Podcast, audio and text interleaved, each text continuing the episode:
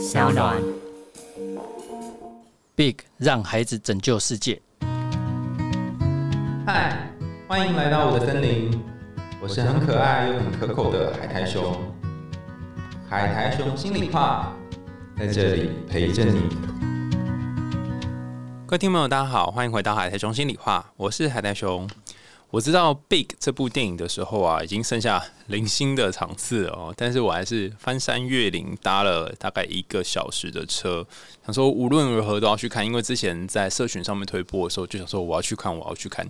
但你知道，人生就是有这种电影，你就会觉得说好，我等下去看，然后等等等，就等到 就下片了，然后后来觉得不行不行，再不去看就要来不及了哈啊！打开的时候就哎、真的只剩下两三场，然后。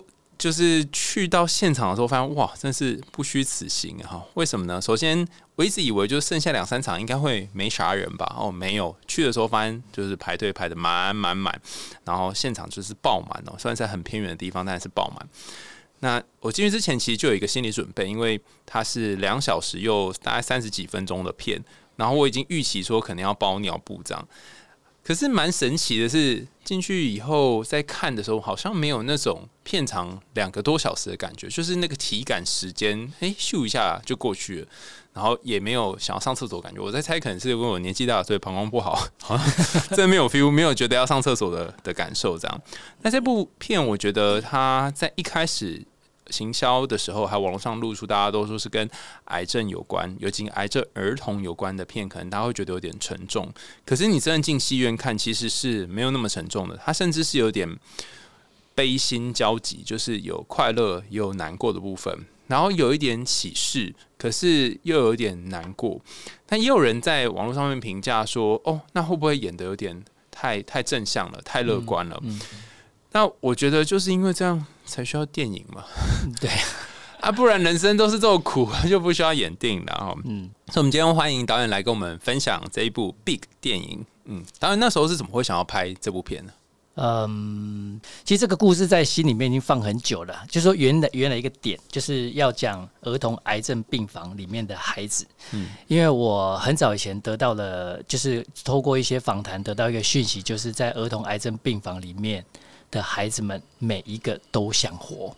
哦，对，跟大人不一样哦。大人有时候是呃自己放弃自己，或者是家人放弃他，嗯，就是这种这种在放弃生命的那种那种，不是说都啦，就是难免有好几个是这样子的想法。可是，在孩子的病房里面，每一个大人都想救孩子，嗯每一个孩子都想活下来。所以，我想说，透过这样的题材来做一部电影，但是就只有留在那个原点而已。一直到前两年我状况最不好的时候，其实我们本来有一个很大的计划正要做，那也筹备了两年，准备要开拍了。那就在那个时候，又疫情大爆发，然后所有的资金也都都卡关了，然后外籍团队也进不来，台湾的团队也没有办法聚集工作，所以在很不得已的状况之下，我们撑了三个月，我必须要喊停。那喊停了以后，现在已经改成动画制作，所以那已经有它的出口该去做的事情。但是我突然间就变得那个充满负能量以外呢，然后我又必须要找个出口啦，我自己啦，我自己也必须要找一个找一个宣泄的出口，所以我就想说，那我就把这个故事拿来把它写一写好了，因为找个事做嘛。没有想到我在最辛苦的时候，我在负能量最大的时候，是透过写剧本，透过剧本里面的这些小孩子救了我。在边写边笑边哭的过程里面，诶，我好了，嗯我状况好了。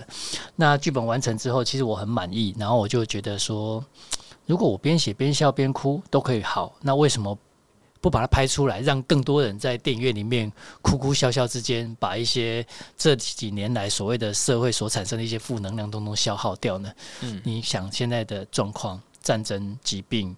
还有经济工作的压力，还有学孩子的学业上的压力，其实造成整个社会、整个大社会都变得有点低迷，气氛就闷住、闷住，但是没有办法宣泄。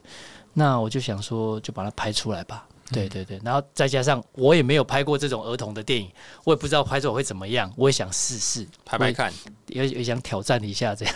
嗯，我们这个节目之前采访过非常多的歌手，然后还有很多创作者，他们都说疫情那几年对他们影响蛮大的。我相信很多娱乐产业都是如此。嗯，然后他们不约而同都会提到，可能一个晚上，或者是有一个时间点，然后在那个呃很深的那个深渊里面，觉得啊好像不行了。导演有这种时候吗？有有，就几乎快走不出来的那种那种状态，那必须要。那时候发生什么事？就我们本来在筹划一个台湾三部曲一个大案子，那个是非常大的案子，但好不容易已经已经准备要开拍了，必须要喊停这样。那那个时候我真的是我不知道，我我说那个那个你说的那一天哦，就是我明天明天要跟大家说停。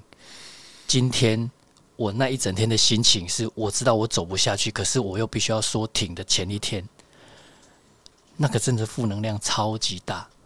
甚至有点无法交代，无法对自己交代就算了，没有办法对工作人员交代，或者是一些赞助人交代、投资人交代，什么都没办法交代啊！那个时候真的是给自己的压力其实非常非常大，真的真的在那个时候真的非常痛苦，对，嗯，甚至有一种想要就结束，就让它全部结束这样子，我就就我结束就全部结束了这样，嗯嗯，那还好还好，那时候有有。透过一些信仰上面的那个，还有透过一些那个书本的那个阅读，让自己散开来那个那个负面的那些超级负面的那个那个想法，这样，嗯。嗯，然后隔天你就鼓起勇气去讲这样子，对，讲啊，那但是但是当天我还是有找到一些一些解决的方式的，其实就是你在阅读，透过一些阅读，让自己稍微远离那个想法的时候。就命很好，不知道为什么就翻到一本那个宫崎骏的那个公司，他们吉普力公司，他们每一部片制作的那个过程跟遇到的难关这样子。那看着看着，我就想，哎，出发点嘛？对，哎，我不是不是，哎，是吗？好像是吧。宫崎骏有几本书，我不确定你是说哪本。不是出发点，出发点是很早很早以前，是他他制片写的。然后看完以后，没有也还没有看到完，看到一半我就想说，为什么不做成动画片？哦，动画片的话，我资金也不用一次到位，我一步完成再完成一步，然后资金再再看他在评估。如果宫崎骏的那么那么大的电影，那么大的片子，他的预算是这样子的话，那换这换成我们来来做的话，也不到一半的资金就可以解决。嗯，那就想到最坏，他的缺点是什么？他的优点是什么？在自己那边评估完以后，就直接就隔天去就有勇气了。我我不是来投降的。我是来转战场的，哦对，那这样就比较好交代。这样，但是总是要先把自己拉出那个情绪来，然后再来想那个策略。对你一直埋在里面，你只有要想办法解脱，但是你你转出来以后，你才有办法想办法解决。真的在那里面是越想越窄，越想越窄。对对对。哦，天哪！因为原来我不知道原来经历了这种过程，然后所以这一部片它虽然是在你很痛苦的时候写下来的，但是。它好像也是一种在去写你的生命，从那一次的死亡重新又是又活过来的那种感觉。对，其实我应该说我在决定弄动画，不容易把那个团动画团队稍微兜起来了以后，我就开始写这个故事了。那写的时候，其实我那时候还有很多的恐慌啊，不是说都没事的，不是说转成动画就没事的，转成动画也要钱呢。嗯，对啊，还有新的团队组织怎么样？那每天都在消耗消耗那些费用，然后资金也没有进来，然后费用一直出去，所以那个时候用写写剧本的方式来让自己忘记一下现实的一些困境，这样子。对，跟大家介绍一下这个剧情的概要，好让大家比较知道说他是在讲什么，不然就会跟我们一般凡人一样，就听到说是什么癌症的儿童病房的片就不敢进去看啊。我的想法是说，嗯，孩子之间要互相的影响，互相的影响，然后绝对现在的医院已经都是小病房、小病房了嘛。嗯，那我就想说，如果说我们还因为楼梯间的整理。楼梯间在整建，所以变成是两间小病旁边的两间小病房，必须要移到一个大病房。嗯，好，那个大病房其实也是以前留下来的大病房，然后它必须要清空里面的一些原原本已经变成仓库的那些医疗器材，把它清出来，然后变成一个大病房。嗯，那这样子的话，这就就就是一个六人房。嗯，现在已经没有六人房了嘛，六个孩子住进一间大病房，不代表六个孩六个病童，那代表六个家庭住进来这个大病房。那每一个拉帘里面都是一个小家庭，每个小家庭都有他们要解决的家庭问题。还有疾病的问题，然后这个六个大家庭也有他的大家长，就是医生跟护士，嗯，好，医生跟护理师，然后大概这样用这样子的一个概念来讲故事，然后我希望透过不同的家庭、不同年龄层的孩子，以及不同家庭的婚那个那个家庭的状态，比如说社会阶级的不同、婚姻关系的不同，然后去创造更多的投射感，让观众让。就是社更多的那个社会上的人，可以从里面去找到他就是我，他就是谁，他就是谁这样子。哎，我蛮好奇的，所以你那时候不是状况不是很好的时候，第一个写的角色是谁啊？一开始我们不可能从头写嘛，圆圆，圆圆，对对对对。所以你一开始写的就是他发现自己癌症。呃，一开始就是以他为为为出发点，然后去衍生出其他周边的不同的角色。来衬托那个这间病房的精彩度，这样。哦，那但在你描绘这个人的时候，你心里面是想圆圆是一个怎么样的女孩嘛？因为她是女主角嘛。对，我就我的我的想法一直都觉得他是一个非常乐观。非常乐观，什么不管发生什么，早熟乐观，其实就是我好久以前我说过，我之前做的访谈，其实我没有讲完，就是说，我记得访谈那个孩子是一个骨癌截肢的孩子，就是，但是他虽然那已经已经是大学生了，可是我看要访问他的时候，他走过来，阳光灿烂的中午，然后一个。拄着拐杖、笑容满面、又干净又漂亮一个女生，就这样慢慢的走过来，然后笑眯眯的坐在那个花台那边，等着接受我的访问。这样子，那个印象我一直停停了很久。我就想说，演员应该就是那个样子，就是不管任何时间都是保持着微笑，保持着阳光，在面对生活中的每一个困境的一个一个女生。这样子，有些观众也许会觉得太乐观了，太乐观了。是你太悲观，不是他太乐观。我觉得不应该用太悲观的人的思考去面对乐观的人。乐观的人永远就是笑眯眯的嘛，反正不管怎么过，不管状况怎么样，我精彩最重要。嗯，对，而不是说只有活着。我即使我真的只能活到十岁，我也要做出十岁，我也要做出比八十岁还精彩的生命。这样子，对，嗯。哇，所以你之前是真的有去采访那些不同的病童？有，那是那是我更早之前，大概二十几年前做的采访。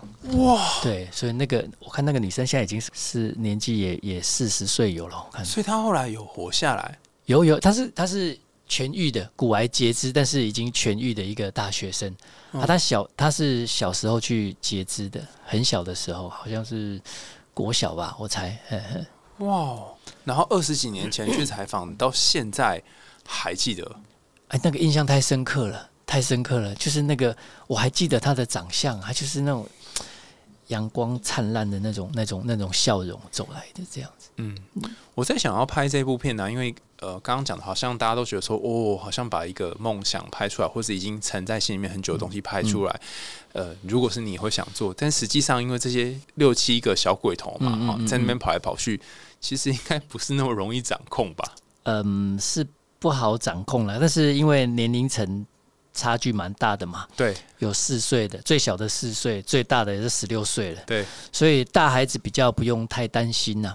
那小朋友可能，比如说四岁的、五岁的、七岁的那些，可能就比较，你可能比较需要照顾到他们的情绪问题。嗯，那像什么？你们拍摄的时候发生什么好笑的事吗？好笑，哦就是也好笑啦，但是也，比如说很小的孩子，就比如说像那个五岁的那个常常骑脚踏车那个电影里面那个孩子，他很壮啊，他很壮，可是他虽然他只有五岁，可是他看起来就不是五岁的样子，因为他就是很很壮，很很很聪明啊，很强壮这样啊，所以常常有时候会忘记他是小孩子啊。会把他当十岁的小孩子在看待这样子，嗯，但可是他还是五岁，然后那个最小的那个四岁那个那个那个混血的那个 Luna 啊，他就是反正这几个孩子就是你一定要让他吃饱，要让他睡饱，好啊，接下来他才愿意工作。他如果没有吃饱睡饱，他就一直叫，他就会一直耍赖，也不能说耍赖，就是一直哎哭灰啊，哎灰啊，对对对对，不对要不要这样。就是做什么都都觉得不要，我不要，我不要这样子啊。但是其实孩子，我觉得这次拍摄过程里面，我觉得孩子很可爱哦。他就是我们要经常告诉他说，你现在是跟一群大人在工作，嗯，好，这个是很难得的经验，而且我们这群大人没有你没办法，做这个事情是在做对社会是很有帮助的。我们拍透过这部电影，我们要让很多状况不好的人，甚至是状况好的人，让他们看完电影之后会得到释放，会得到感谢。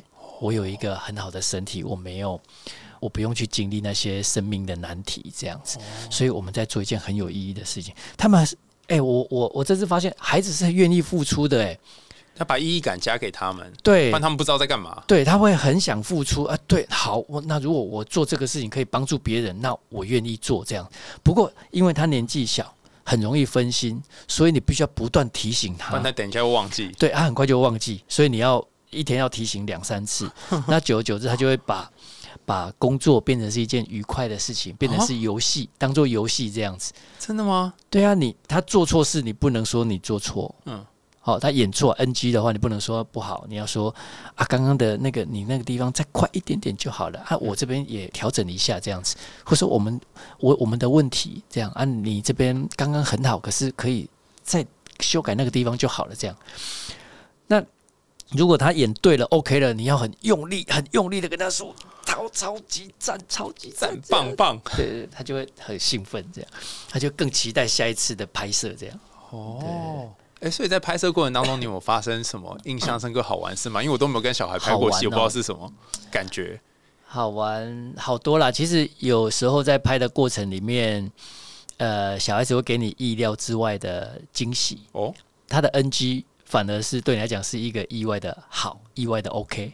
比如说那个那个，我我举那个最小的那个妹妹，妹妹，嘿，她比如说有一场，我要说，哎，因为他那一天那天也是个意外，本来是他妈妈演他妈妈的，跟演他就周厚安跟夏雨桐要在旁边的，可是因为那天夏雨桐有有事、嗯。来不了，那、我们又瞧不了别天，不是瞧不了别天啊，就是又要瞧别天再拍的话，我会觉得。又要来一次，就觉得很麻烦。那没有好，我就打假设妈妈去帮他办一些资料，然后爸爸再陪他打针这样子。哦，所以他有一句台词说：“呃，爸爸妈妈呢？”然后爸爸就说：“你要说哪一个妈妈？因为电影里面有两个妈妈。对对，他说就是你的老婆啊，这样子啊。本来本来本来剧本里面是是写说就是你的太太啊，这样子。然后呃，我我现场我想说，你讲老婆好了，因为一个混血的女生讲老婆听起来比较有趣一点。结果他老婆跟太太合在一起，就是你的老太太啊，我觉得哎、这个特别好哎、啊，周厚安也接的很好，他马上就说。你可以说老婆或是太太，妈妈没那么老，就是你的老太太。我就觉得，哎、这个就是就他丢出来的有趣的东西啊，是意外他的错，可是变成意外的好，这样、好多这种有趣的事情，对，哦，好好玩哦！就是他们会讲出一些奇妙的话。对对对对对，而且那那些奇妙的话，就变成是电影里面的一些惊喜。嗯那那种惊喜，观众也许会发现这是剧本的设计啦，嗯，哎、会以为那是剧本设计，可是很多是孩子自己给的。就呃，因为都是剪辑过，所以我们不知道哪一个到底是是剧本里面的，哪一个是他突发奇想出来的。对对对对，嗯但我发现这个剧情安排上啊，它好像有一些是很快乐的桥段，嗯有一些就进入很悲伤。我说你节奏其实掌握的蛮好的。嗯那他们你在具体拍的时候是怎么让这个这个东西呃可以这样层次？还是都先拍快乐的吗？还是什么？不然这样他们怎么转换心情啊？嗯，其实就算在拍悲伤的部分，其实其实还好哎、我我当然是参差的拍了，因为当然是要顺着工作时间来做了，没有办法去顺着情绪做。嗯，那但是嗯。是还是有压一些一些比较重的戏，会尽量往后挪一点，就是让大家彼此都熟悉了，然后感情都完全建立了，然后比较重的戏在在表演，会对演员会比较好一点。但是在表演的时候，呃，对孩子的沟通，大人当然不用讲了，他们自己会带入他们的生命的经验跟情绪这样。嗯，但是孩子的部分其实没有想象中那么难，哦，反而是跟孩子的沟通，你只要说这边要高兴，这边就安静，这边就看着哪里，这样就好了。就是你你直接沟通还比较快，你要跟他讲一大堆情绪，他反而会觉得那是什么？太复杂。嗯，对，就你就讲喜怒哀乐就好了，你不用讲大喜哦大怒、哦，小悲这样子，不用。所以大那而且在电影里面的孩子们都，他我也不需要他们掉眼泪，嗯，对他们就专心的去演，要讲什么，要用什么样的什么样的高兴的讲，还是开玩笑的讲，还是难过的讲，这样就可以了。就让他们做他自己比较习惯做的事。对对对。哦，这样就不用很很努力的去说一定要这样，一定要那样子。对，其实有时候他们还他他们我们挑这些孩子，最主要是因为他们的性格本身就跟我们对应到我们的角色都是适合的，嗯，所以他只要把台词讲出来，基本上表演都是对的。哦，对，我觉得这部片它还有一个很酷的地方，就是那个美术组真的要加薪，哦，美术组，这真的很厉害。它那有有整部片当中有一个是用纸箱做那个战士，嗯嗯它做的好精细哦。真的。然后还有呃脚踏车啊什么都各种道具啊，然后做的做的好像是把那个地方弄得跟一个乐园一样。那我嗯。我蛮好奇，就是说，因为这不是它不是只有在医院的桥段嘛，嗯嗯医院演演，然后就突然会剪入动画的桥段，然后动画就会有好像他们穿上那种部落的嗯。呃征战用的盔甲，然后就跟病毒大军打仗嘛。怎么会想到要用这种参差的方式进行？就加入了动画，嗯除了为了让小孩可以看完之外，因为我们我们在想说这是一个医疗的电影，嗯。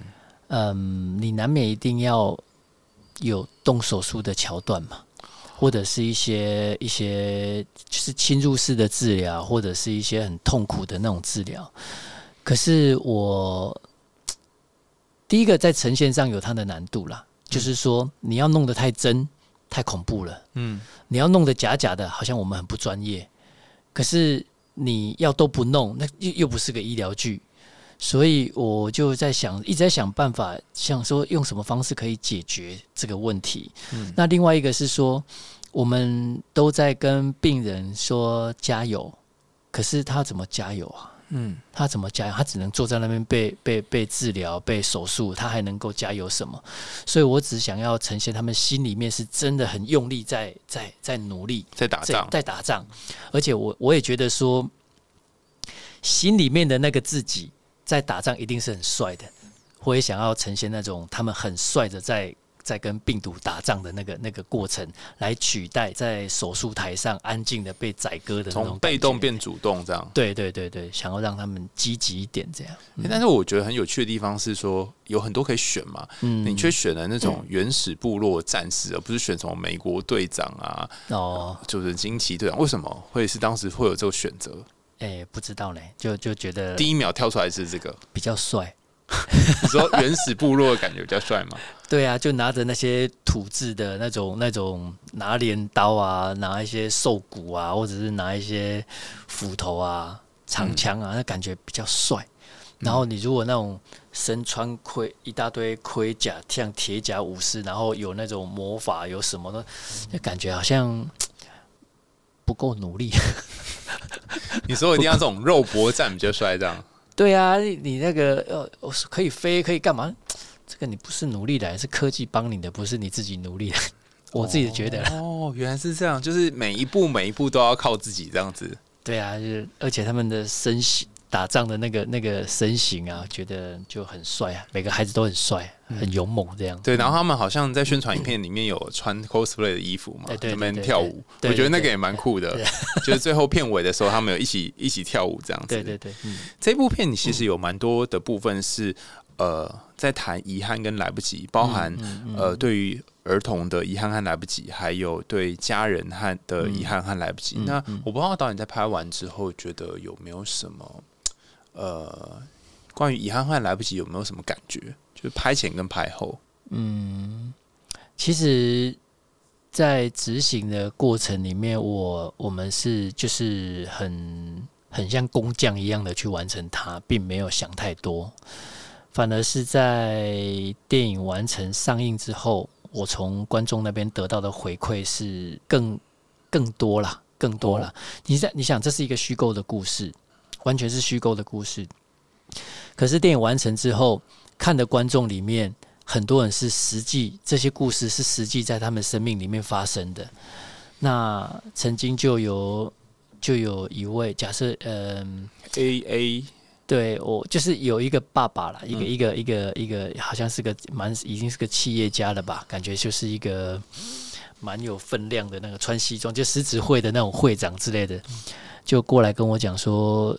导演，谢谢你拍这个电影啊！哦，但是我要告诉你，里面那个那个小小女生，小女生最后最后的那个状况哈，在我的生命里面，三十八年前真正的发生过，一模一样的发生过。哦，这样子，好，我觉得我那时候觉得哇，不知道怎么说。他说，只是那时候躺在床上的不是妈妈，是我。这样，我那时候哇，我都我都我都像遇到这种，我真的不知道怎么安慰。可是他也不需要你安慰，他只是进去电影院里面，把他压抑很久很久的那个情绪释放出来，所以他是带着眼泪跟我讲啊，跟我讲，我我心里当然我也不知道怎么怎么说，但是他一直跟我讲说很好，流眼泪很好，哭一哭很好这样。然后也有另外一个朋友，他也是跟我讲说，看完这部电影以后，他一直不敢不敢跟我讲话了。一直到回去，他他写 FB，然后请她老公传给我这样子。他写说，他的人生最，他因为他不敢跟我讲话，是他怕一讲话就哭了，他怕怕一讲话就哭，所以他说他人生里面最快乐的那一天，就是他的大儿子出生的那一天。他的人生最悲痛的一天，就是他大儿子在他手上过世的那一天。好，我听了。我光看到那些字，我都流眼泪了。我都不用听他讲话，我都眼泪都流下来。所以我是觉得说，在现实的社会环境里面，这些故事是真实的，在我们周边里面一直在发生，而且发生的频率其实非常高。是因为他们没有讲，不代表事情没有发生。然后我也希望透过这部电影，让更多的人，因为看完这部电影，除了庆幸自己。的生命是如此的幸运之外，其实也可以多关心一些周边的朋友们。周边的朋友们，其实有太多人是需要被关心的。你知道那个在医院里面待一个月有多痛苦吗？我就不要讲治疗了，三天我就待不住了，一个月、一个月、两个月、三个月，他们有时候待到有时候待到半年，你就在那个地方过一个晚上，你都会觉得很痛苦，什么都不做。什么都不用治疗，你就过一个晚上，在那种病房里面待一整个晚上，你都会觉得快待不住。何况他们要再待在里面待半年、待三个月、待几个月，然后你要再想，他们是孩子，嗯，他们是孩子，而且要每天忍受这些治疗之外，他们还要忍受医院里面那种那种枯燥的环境，所以他们孩子就想玩啊，所以他必须要创造自己可以玩乐的机会。嗯，在苦中作乐这样子。哦，所以那个病房有点像是，虽然大家很痛苦，但在里面找点乐趣，比如说可能画画啊，然后跳舞啊，对，做一点自己喜欢的事情，也也好像也只能只能这样，不然好像嗯，好像也蛮蛮困难，在那个环境当中找到自己可以做事。对，那。为什么要用比较欢乐的方式来做这部电影？其实最重要的，除了除了，其实还另外也是我自己的观察啦。就是孩子，你看，你看，你如果有小孩就知道，你的小孩子不管他发烧到多严重，或者是生病到多严重，只要他能动，他就是想玩。哦，对，一样啊，在癌症病房里面的孩子也是一样啊，只要能动，他就是想玩啊。嗯。好，那如果能动就是想玩的话，为什么我们要创造一个枯燥的环境给他？哎，要安静，要安静。小孩子根本不怕吵，嗯，根本不怕吵。你为什么要他安静？担心影响到别人？别不怕吵啊，嗯。你知道，因为我的治疗学派是选那个沙游嘛，就是用沙子在玩玩那个游戏的。然后，呃，我们老师在一开始教我们沙游的时候，就说我们一开始在做儿童治疗，都是做。呃，在一个一个治疗室里面，然后里面全部都是玩具。嗯，然后老师就跟我们说，其实小朋友一出生，他们就只会一件事情，就是玩。嗯，对。然后他说，我们那边教什么各式各样的学习啊，他其实都是建立在玩上面。嗯嗯。所以其实我们应该给他更多的空间去玩。嗯。只要给他玩就可以了。但大人都会觉得说，我们要念什么念什么，读什么读，那都是多的。嗯。其实应该是以玩当做基础。所以我觉得这个这个电影它其实蛮棒，是让大家在玩在那个里面。然后有一幕我我也印象蛮深刻，就是其实在电影刚开始就有了，呃，是好像一开始有一个孩子才出出场一下下就领便当，那个小杰，小杰他他好像因为呃状况不是很好，然后他跟呃身边的小朋友说哈，他身上有一个变身钮。他按了之后可以变身，可他后来还是离开了嘛，就过世了。然后他就跟呃几个小朋友就在一边画画一边讨论说啊，本来要送给他冰淇淋，就就来不及跟他一起吃冰淇淋，就画一个冰淇淋给他。然后大家就讨论说，哎，他是不是来不及按变身钮就离开了？嗯嗯。然后我就觉得好奇妙，为什么他们可以这样很快速的，就是去面对一个人的离开？嗯，我觉得有点困难。要是我应该在里面难过很久吧。他们也跟小杰认识几天啦。嗯嗯嗯嗯，应该好，就是我自己的看法啦。孩子、小朋友们哈，对于死亡这件事情还没有到非常的明白，非常的明白，对他的意义，也许就是觉得说啊，他去了就没有回来了。但是，嗯。我我曾经访我们电影里面有一位那个真正是癌症病童，可是现在是痊愈的，叫做小小珍的一个一个女生。她现在她在电影里面演的是一个护理师。嗯，她说她在癌症病房里面曾经有一次，就是同病房里面的一个孩子，就是一个晚上就不见了。他隔天几乎是发了一整天的呆，就是冲击太大了。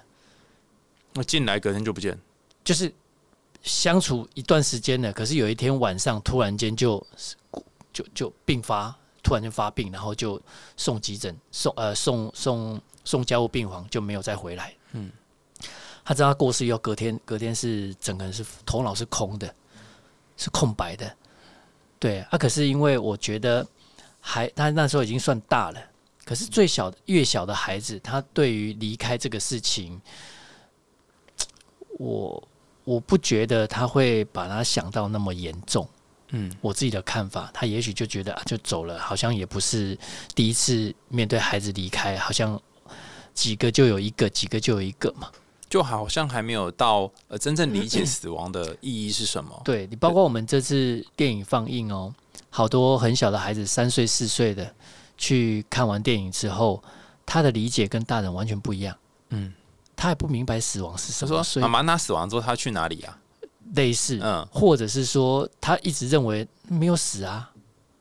哦，他们后面有生啊，有出生，还有出生啊，还有出生，没有死。就他的逻辑跟大的逻辑不一样，他的理解跟大人理解不一样，因为悲伤没有那么快的。对，他就笑比较多，小小朋友很少很少有那个小小孩去看电影会哭的，他们都不哭的。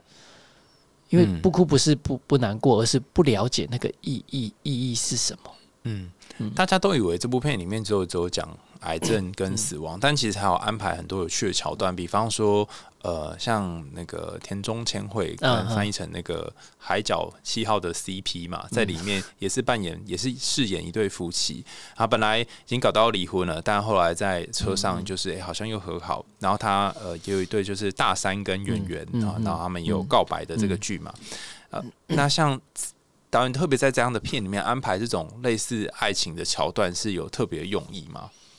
嗯，我我觉得我个人的想法是说，生命都都已经快来不及了，然后要说爱要快点说，然后对的，特别是对小朋友来说，就是对我的我的理解啦，呃，爱情真的是怎么说？说是爱情嘛，其实是他们误解的爱情啊，其实就是我喜欢你，我喜欢你要要讲，好，我爱你要讲。哎，对，老师说他们不知道可以活到什么时候。对，就随随时都要讲，说再见也要说，嗯，该再见的时候说再见，该爱的时候说爱，就是随时随地的表达自己的自己的心里的想法。被拒绝没关系，但是我喜欢你这个东西是是不会变的，我就是喜欢你。那你不喜欢我，那是你你的问题；我喜欢你是我的问题，这样子。对啊。虽虽然说演员在里面告白也蛮好笑，就告白一下啊，然后隔天呃隔一下子就说哦，那我不喜欢你了。但是但是因为如果他没有讲的话，他其实不晓得他明天是不是眼睛会睁开啊，这真的很难说。对呀对呀，而且在小孩的世界里面，其实告白是一件很平常的事啊，我觉得啦，我觉得啦。那但是在癌症病房里面，更是应该应该珍惜每一次的道别跟每一次的说爱，这样。嗯嗯，然后对于小朋友的感情之外，也还有一些是对应到大人之间的感情。刚刚都在谈小孩嘛，你导演说里面特别安排了几个不同的家庭，那导演有特别想要谈哪一对家庭吗？嗯，其实我。应该说，呃，在里面我有有安排，刻意让他安排，比如说有单亲的，对，有演员就是单亲家庭，单亲的，然后有有新婚的，嗯，有老来得子的，嗯，然后也有那个已经离婚了，可是又因为孩子住院，必须要一起在一起照顾，嗯，孩子，然后也有那个。那个已经快要离婚了，就是婚姻触礁的那种那种家庭，这样其实都都刻意的去让他有趣，然后也有那个劳工劳力家庭，就是呃。妈妈大肚子还要开计程车，然后爸爸又是又是游览车司机，对，因为残障 残障那个推轮椅的那个，对，然后游览车，其实各个不同的阶层都想要把它包裹在这个里面这样子。嗯，那我比较想特别聊，反正是那个老公的那个家庭，我觉得那是一个充满，应该你说他粗鲁，可是他又一个充满，他就是充满爱的一个家庭这样子。哦。你像你像那个爸爸爸不是很粗鲁嘛，可是又是残障嘛，嗯，然后妈妈又大肚子，要开计程车，可是他们在面对困，他们又是他爸爸又是这么爱他的孩子，所以一个一个比较粗鲁的爸爸，然后会陪着孩子理光头，然后到孩子要动手术的时候，他也不知道该怎么去去陪伴，所以他就帮孩子画脸，他自己也画脸。就是想画那个官将手的，对，就是我我我陪你，我陪你，不管做什么，爸爸妈妈都陪你，都会陪着你，这样用行动支持。对对对，像就很多很多对都是这种这种感觉，所以我觉得在儿童癌症病房里面，每一个家长都是无力感，都是很无力感的。可是每一个家长都想要用尽一切的办法陪伴救孩子，这样子。嗯嗯嗯，我我曾经遇过一个科学家。朋友，就是他，也是他的孩子在呃癌症末期的时候，你这科学家啊，就是他这辈子都不喜欢那种怪力乱神的东西，但他最后也是各处去四处去求神问卜。对，所以你看，真是到最后，嗯，爸妈真是会用尽奇迹，对，用各种方法想要救小孩，在病房里面哦，那个。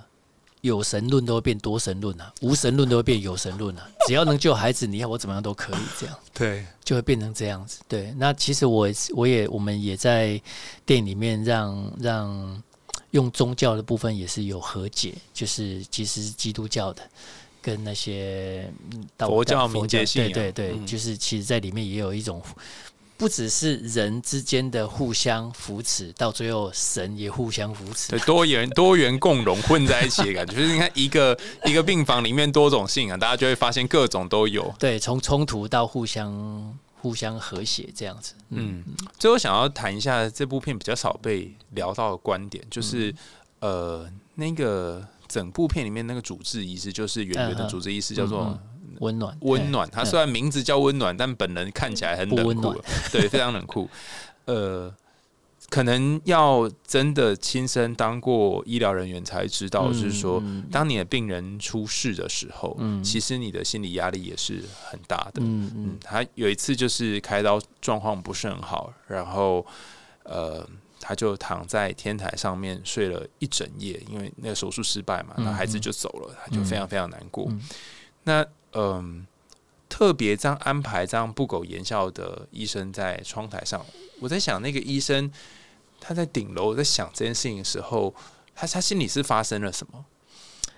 其实我我们在放这个电影的时候，曾经第一场放映的时候，有那个曾经是神经外科的医师，而而且是很已经已经做几十年那个很很厉害的那个神经外科医师，他来看这个电影。我本来想说你已经都已经是权威了，老江湖对，应该是面对这种生死的问题，应该应该是带着检查作业的心情来来检查我们的电影有没有哪里不对的。结果他说他哭了，我吓一跳，我想说你你你每天在面对这些问题，你怎么还会哭呢？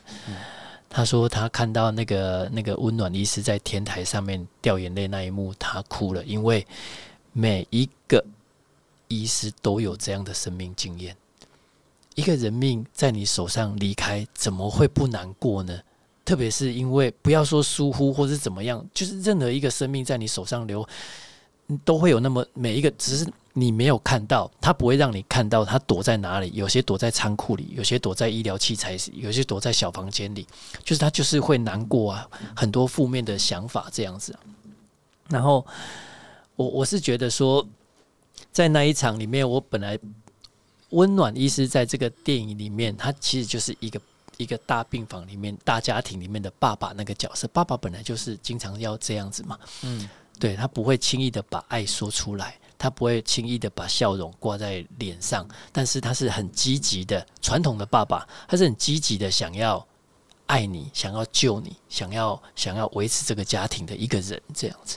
所以妈妈是是是温柔的，爸爸是严肃的，可是爱是一样的。嗯嗯，就是里面有一幕，他们、呃、偷偷溜出去看那个动物动物园的时候，然后回来的时候，温暖也温暖医生也是气得要死，因为他觉得说你们怎么可以把小孩子带去动物园？好，但是气一气之后还是好了，进来了，这样。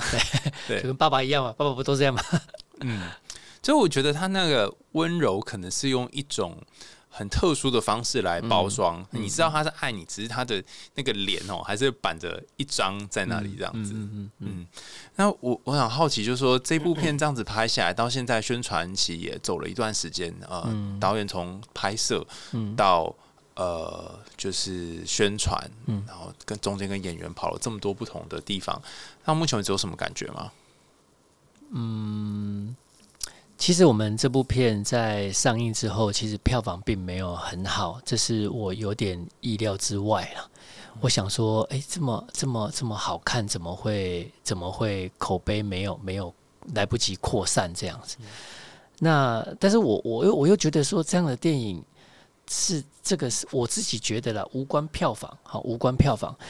就是我自己觉得说，这样的我们那么多的演员，那么多的孩子，我们诚心诚意的做了这个电影，希望更多人能够在里面得到一种重生的喜悦。嗯好，那我们既然做这么东西，做这个东西，为什么观众不愿意进来看看我们所要给予的能量，嗯给你的那个重生的这个这个喜悦呢？这样，嗯那所以我们的演员们，其实我也是第一次遇到啊，这演员们所有人都是比我更不甘心呐、比我更不甘心。他们就是你看跑到现在还在跑宣传呢，特别是假日的时候，他们是几乎就是我我不行，然后我行，我可以，我不行，我不行，就是可以的话就就大家就分散的跑，一跑就是一整天呢。那不是说啊，出席一下，我有我的场我再出席，没有我的场我就不出席这样。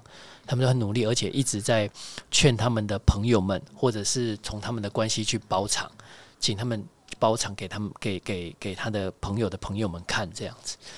所以我很感谢我们的演员跟跟我们的工作团队，到现在都还没有放弃，想要把这个好电影介绍给更多的观众。然后更更意外的是，好多学校的老师在看完电影之后，就主动带好多的小朋友跟家长来看，或者是家长会长们也包场，让更多的孩子跟爸爸妈妈来看。其实我最喜欢是在包场的时候看到一大群的爸爸妈妈带小朋友，就是一个家庭一个家庭一起坐在坐在那个那个观众席里面，那是一个多舒服的一个、一个一个视觉，你知道吗？然后每个人每个人看完以后都给我一个反应，就是觉得说这是他第一次看电影，这是这个孩子第一次坐在这里面看那么长的电影。电影看完之后回去，他们还会讨论电影的故事，还会讨论电影里面的情节跟生命的问问题。这样，嗯我觉得这就是生命教育啊，嗯，这就是生命教育的开端呐、不创造问题，然后才能够去去讨论问题嘛。嗯但而不是我教你，这就是生。我不是我教你，而是我们创造，我们开启了一个话题，然后回去之后我们来讨论。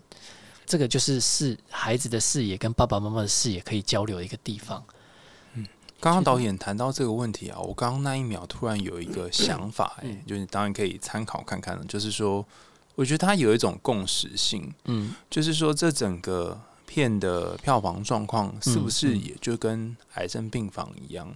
嗯就是说打到后来，大家都是非常辛苦，可是明明大家都这么努力，嗯为什么会这么辛苦？因为它本来就是一个很艰难的东西，嗯嗯。死亡都是大家不想面对的。嗯但就算大家不想面对，就像可能票房不如大家的预期，嗯，可是你还是可以看到很多人不断的帮忙，然后大家还是不放弃，嗯就是像在电影里面拍摄的这过程是一样的。嗯嗯，所以我反而觉得它就是隐喻在这整个呃宣传的过程当中，嗯嗯反而就跟嗯这个呃影片剧情一样。我我曾经有跟你一样的想法、哎嗯，就是觉得好像哎、诶我们是不是也那种 从那个癌症的过程里面在找新生命的感觉，然后过程里面也是好多人开始协助帮忙，不放弃的协助我们这样子。那到现在为止，还包场还是持续一直在发酵当中。那嗯我觉得，也许这就是这部电影该有的那个命运吧。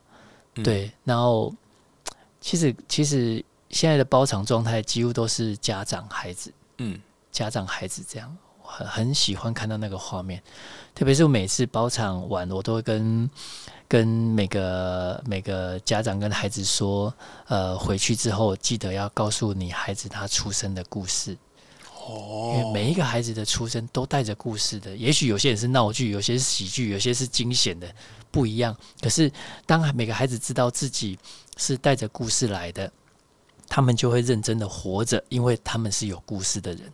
嗯然后也记得要告诉他，你遇到他的第一个时间，你的心情是什么样，他会觉得一直在爱里。嗯一直爱在爱里面，小孩子就是要在爱里面，他才会，他是有安全感的，有安全感的活。嗯，对，如果你的爸妈没有听这一集，但是你有听的话，呃，在我记得之前有跟大家介绍一本书，叫做《原生家庭疗法》，里面讲到一个治疗方法是，你可以去问你的家人，你出生的时候发生了什么事，就去问他们嘛，哈、嗯。所以这这部电影《Big》虽然谈了很多死亡，但其实也谈谈了很多诞生，包含片末剪了好多好多小孩当初出生的画面，然后发生的事情是什么。我在想，不管我们生命有多长，但最终总会死亡。可是死亡之后又会有下一个新生，然后每次死亡。爱都会留下来。我觉得你可以去问问看家人，那时候你出生的时候到底有谁呢？然后他们看到你的感觉是什么？就像导演刚刚说的一样，然后你可以在有限的时间里，跟你想说爱的人去表达你的感觉，嗯在你的嗯还来得及的时候。好，嗯我们今天谢谢魏德胜导演接受我们的访问，大家记得进戏院看 Big。好，那当然最后有没有什么想跟大家说的？呃，祝大家身体健康，我们都精彩的活着，精彩的活着。嗯，不管整个社会多么负能量，我们就是要活得自己精彩最重要。这样，又到节目尾声啦，感谢大家收听，欢迎大家在 Apple Podcast 或其他人管道告诉我们听完故事的想法，也欢迎大家在 Sound On 这平台赞助我们家猫咪布娃的罐头。想听更多有趣的童话故事和心理学知识吗？我们还用心里话，下次见，拜拜。拜拜，拜拜。